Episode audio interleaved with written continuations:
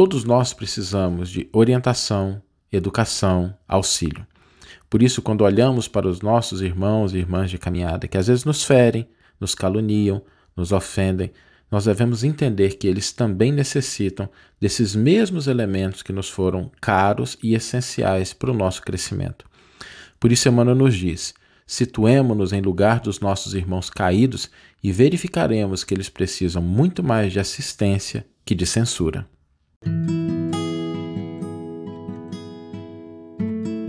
Você está ouvindo o podcast O Evangelho por Emmanuel um podcast dedicado à interpretação e ao estudo da Boa Nova de Jesus através da contribuição do benfeitor Emmanuel.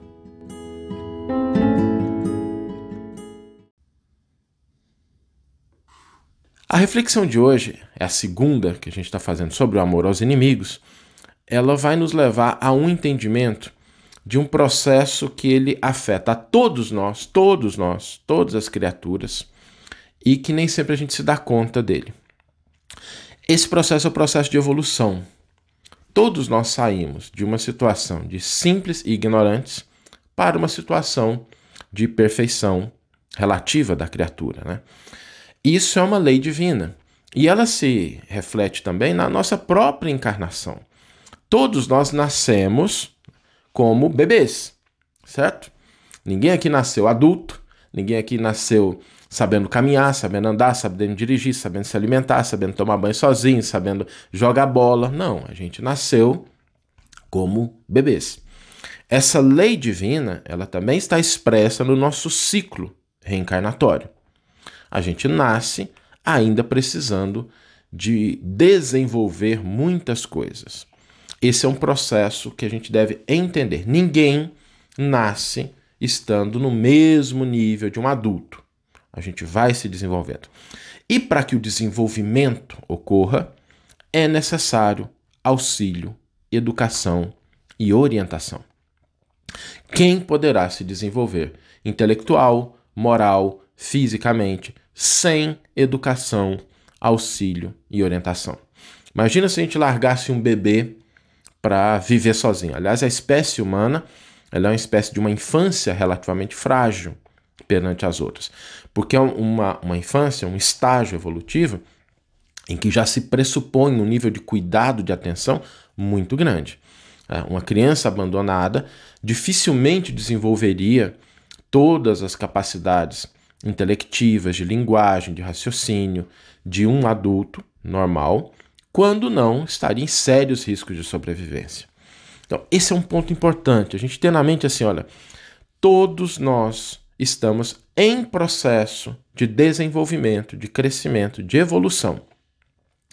E para que a gente possa se desenvolver, nós precisamos de auxílio, de orientação e de educação. Isso, do ponto de vista material, fica bem claro. Né? Agora, do ponto de vista espiritual, isso é mais agravante ainda. Isso é mais relevante. Por quê? Porque quando a gente olha a fragilidade de uma criança, a gente enxerga muito facilmente, pelo menos assim, aquelas necessidades imediatas da criança. Tá? A gente consegue enxergar isso. A criança se machucou, a criança está irritada, ela está com sono, ela precisa se alimentar. A gente consegue ver isso muito fácil. A pessoa, a criança está doentinha, né? Às vezes a gente olha assim, ela tá cabecinha baixa, tá tristinha. Então, a gente enxerga isso com muita facilidade. Mas quando a gente olha para as doenças da alma, nem sempre a gente vê isso de maneira tão óbvia. Mas elas são a mesma coisa. A alma enferma, a alma no estado ainda da ignorância, pode ser confundida com a maldade deliberada. A gente pode olhar para essa alma e pensar assim, não, aquilo ali, a gente não está enxergando os processos internos que vão dentro da pessoa e a gente avalia o comportamento externo sem enxergar internamente. Mas a gente deve sempre entender que as enfermidades da alma são mais graves. E se elas são mais graves, o que, que elas exigem de nós? Uma ação mais adequada. Uma doença mais grave, uma enfermidade mais severa, exige uma atenção e um cuidado especiais. Imaginemos alguém que chega no hospital com uma leve disfunção, um problema. Ok, o plantonista que está lá pode atender a pessoa, não tem problema. Mas se a pessoa chega com um problema muito grave, se requisita o especialista. Para quê? Para que a ação seja uma ação mais adequada, mais pontual.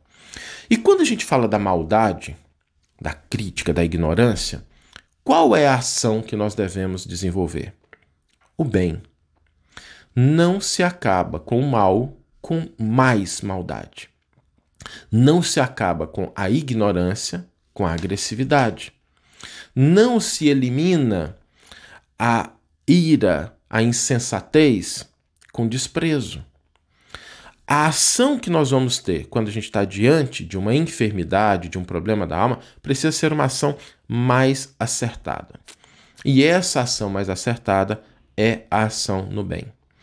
Ainda quando a pessoa age deliberadamente no mal, ela está angariando para si responsabilidades. E essas responsabilidades vão situá-la numa posição de quem precisa de uma orientação melhor. A gente pensa, por exemplo, nas cadeias públicas, em que nós temos ali pessoas que cometeram delitos. Mas se a cadeia pública ela não se converte num ambiente reeducativo, isso somente agrava a situação daquela pessoa. E é, depois de ter cumprido a pena, ela pode voltar à sociedade às vezes sem ter alterado ou às vezes ter agravado aquelas causas do seu comportamento. Então, essa é uma metáfora importante para a gente pensar que quando a pessoa ela age deliberadamente, esquecendo-se dos seus compromissos, ela não exige menos, ela exige mais, porque a ação ela precisa ser uma ação, uma ação mais adequada, mais pontual, mais incisiva. E essa ação ela só é possível com a disposição de fazer o bem. Fazer o bem nem sempre é algo simples. Porque a gente pensa assim, como eu vou fazer o bem? E aí vai a recomendação para hoje, para a nossa reflexão de hoje. Certo? Qual que é o primeiro movimento? Porque às vezes ainda não nos é possível abraçar a pessoa que se coloca na vida como nosso adversário, como nosso inimigo. Mas existe uma ação que todos nós podemos realizar. É a ação da oração. A oração é o primeiro movimento. Então, a gente viu no de ontem que a gente deve buscar entender internamente. Agora a proposta é a gente fazer algo. Mas esse algo para fora às vezes é difícil. Então eu estou propondo aqui a gente começar com a primeira coisa: a oração. Uma oração em favor dos adversários, dos inimigos. Uma oração com um grau de sinceridade crescente. Ainda que a primeira a gente faça assim meio na barra, né? Vou pensar em fulano, né? no que ele fez, no que ele faz. Ok. Faz a primeira. Fala assim, ó, essa, essa é a primeira. Entrega para Deus fala assim, olha, isso aqui é o que eu dei conta na primeira vez. E aí faz uma segunda, que tem que ter um grau de interesse melhor, do, maior do que a primeira. E a gente vai aumentando essa disposição. A oração ela tem forças, ela tem impactos muito profundos, não só na alma da pessoa para quem a gente ora, mas na nossa, de ir predispondo o nosso espírito, o nosso coração para uma atitude mais adequada perante adversários. Então, o objetivo da oração é o primeiro treino, apesar dela ter um impacto muito maior dependendo da intensidade dela, nós não vamos entrar aqui nisso hoje, mas a proposta aqui é a gente começa com esse pequeno treino. A gente começa com essa pequena ação. Da gente realmente mentalizar o nosso adversário, o nosso inimigo, na situação em que eu estou desejando o bem para ele. Eu quero que ele melhore. Eu quero que ele acerte. Eu quero que ele se reajuste. Então, essa é a primeira, esse primeiro movimento. Então, para hoje, a nossa reflexão ela vai no sentido de entender que todos estamos no processo evolutivo, fazendo aqui um pequeno resumo. Todos estamos no processo evolutivo, passíveis e necessitados de educação, de amparo, de orientação. Essa educação, esse amparo, precisa ser baseada no bem, porque é a ação correta, e esse primeiro movimento é o movimento da oração. Que a gente possa aí desenvolver esse hábito de um, se nos é ainda impossível uma ação mais direta, que a gente utilize a oração como recurso para nos predispor a quando a vida nos oportunizar uma ação mais adequada, a gente ser capaz de agir de maneira adequada. Porque se a gente não agir de maneira adequada, a gente vai comprometer a nossa própria ação. Imaginemos um doente grave chegando ao hospital e não encontrando os recursos adequados para sua recuperação. Imagina alguém chegando à nossa convivência com uma enfermidade da alma grave e não encontrando no nosso coração as predisposições adequadas para auxiliá-lo. Meus irmãos, minhas irmãs, essa é a nossa reflexão de hoje. Vamos ler agora a íntegra do comentário que inspirou essa nossa reflexão do dia. Tá? Lembrando que o versículo durante toda essa semana vai ser sempre o mesmo, serão sete é, episódios, por assim dizer, né? em que a gente vai estar tratando de Mateus 5,44. O comentário que Emmanuel faz agora a esse versículo é: Motivos para socorro aos maus. Todos aqueles espíritos interpretados como sendo maus são irmãos nossos, criaturas do Criador, quanto nós mesmos, credores de auxílio e consideração. A maldade, em muitos casos, provém da ignorância que compele o ser a comportamento infeliz, reclamando assistência educativa. Às vezes, a crueldade não é senão doença catalogável na patologia da mente, agravada em muitas ocasiões por influência obsessiva solicitando ajuda curativa ao invés de punição. Muitos criminosos são companheiros que não resistiram às tentações trazidas de existências passadas, incursos em faltas das quais somos passíveis, em nossa atual posição de consciências endividadas perante a lei. O malfeitor no cárcere ou em cumprimento de pena que lhe foi combinada é semelhante ao enfermo no hospital ou em tratamento adequado, requerendo compreensão e apoio fraterno. Ninguém experimenta alegria ante as vítimas do mal, como ninguém sente prazer diante do vizinho que a moléstia perturba. Mas assim como o doente do corpo exige medicação, o doente da alma requisita socorro.